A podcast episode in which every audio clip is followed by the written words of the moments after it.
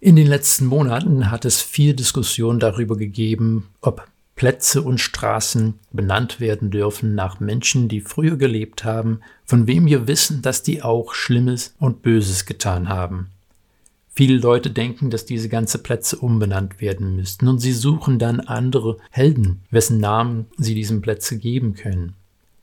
Wenn wir in die Bibel schauen, finden wir eben auch, dass es Menschen gibt, die große Größen des Glaubens gewesen sind, die aber allesamt ihre Schwächen hatten. Gerade im Buch Richter finden wir Figuren, wen Gott benutzt hat, um das Volk Israel zu prägen, ja, gar ihre gesamte Geschichte zu prägen. Aber wir finden auch, dass sie große Schwächen hatten. Es ist interessant, wenn man im Hebräerbrief im Neuen Testament im Kapitel 11 schaut, findet man diese Auflistung von all diesen Menschen, wie den Gott gebraucht hat, weil sie an ihn geglaubt haben. Aufgrund des Glaubens konnten sie das und das immer wieder erreichen, was so häufig völlig übernatürlich und übermenschlich gewesen ist. Und gegen Ende dieses Kapitels finden wir, dass der Prediger, der das Buch geschrieben hat, auch verschiedene Namen aus dem Buch Richter aufzählt. Ich möchte aus Hebräer 11 die Verse 32 bis 34 lesen. Und was soll ich noch sagen? Die Zeit würde mir nicht reichen, wollte ich von Gideon erzählen, von Barak, Simson, Jiftach, David und von Samuel und den Propheten.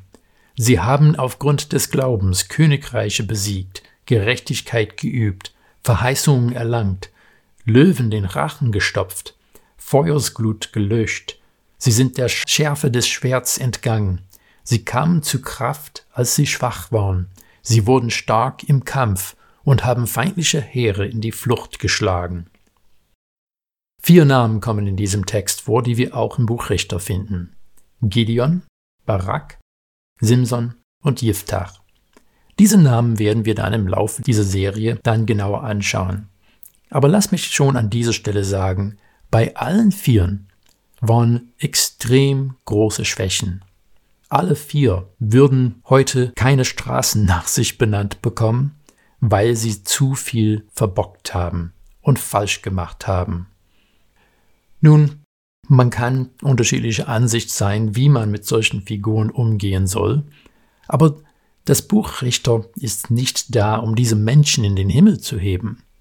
Das Buch Richter ist da, um uns zu zeigen, wie Gott auch diese fehlerhaften Menschen gebrauchen konnte, um sein Volk zu leiten.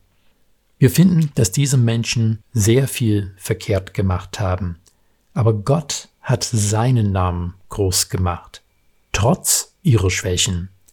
Gott hat Gnade gezeigt für sein Volk, trotz der Unzulänglichkeiten dieser Leiter, die er eingesetzt hat. Wir finden, dass das Buch Richter uns zeigt, dass das Volk selber immer weiter von Gott weggegangen ist und dass auch die Leiter, die er eingesetzt hat, immer schwächer wurden, immer unfähiger wurden, die Treue zu ihm zu halten.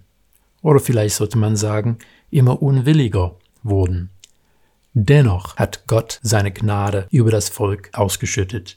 Dennoch ist sein Wort erhalten geblieben von einer Generation zur nächsten obwohl so wenige überhaupt die Treue zu ihm gehalten haben. Es ist eine Aufforderung an uns. Wir wissen, dass wir auch schwache und fehlerhafte Menschen sind. Wir wissen, dass wir in einer verkommenen Gesellschaft leben, wo vieles schief geht. Aber wir dürfen wissen, unser Gott sitzt noch auf dem Thron und er wird seinen Plan zur Veränderung führen. Wir dürfen ihm vertrauen, trotz unserer eigenen Schwächen.